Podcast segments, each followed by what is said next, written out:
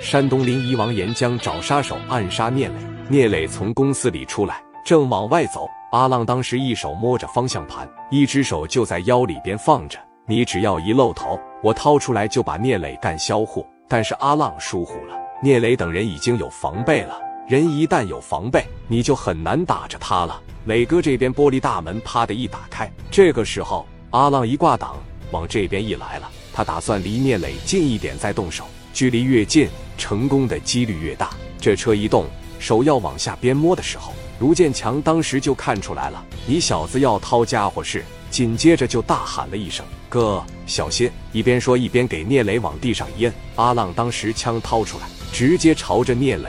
咣咣咣，三枪！要不是卢建强反应这么快的情况下，这三枪全得削到聂磊的脑袋、鼻子以及是大脖上。这三枪下来，聂磊就已经被销户了。卢建强时间把握的刚刚好，给聂磊往下一按，直接拽到车后边去了。阿浪的计谋都让志豪识破了，现在想跑还能跑了吗？阿浪一看没打着，靠！骂了一声，把家伙事往腰里边趴着一遍，方向盘一打多。换成二档，嗖就出去了。你能出得去吗？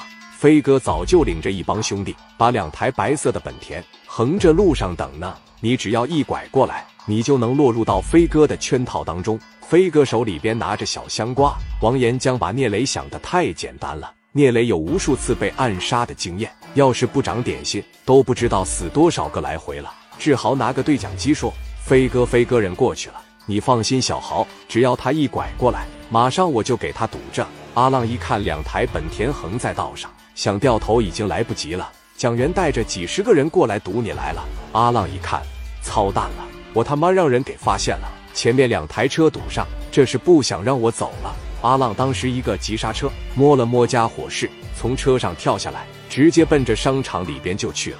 蒋元、卢建强他们从后边追上来。于飞这一瞅，我操，这小子他妈挺聪明，快点追！追，把商场门堵上。卢建强这边蹭蹭蹭带人过来，奔商场里边就去了。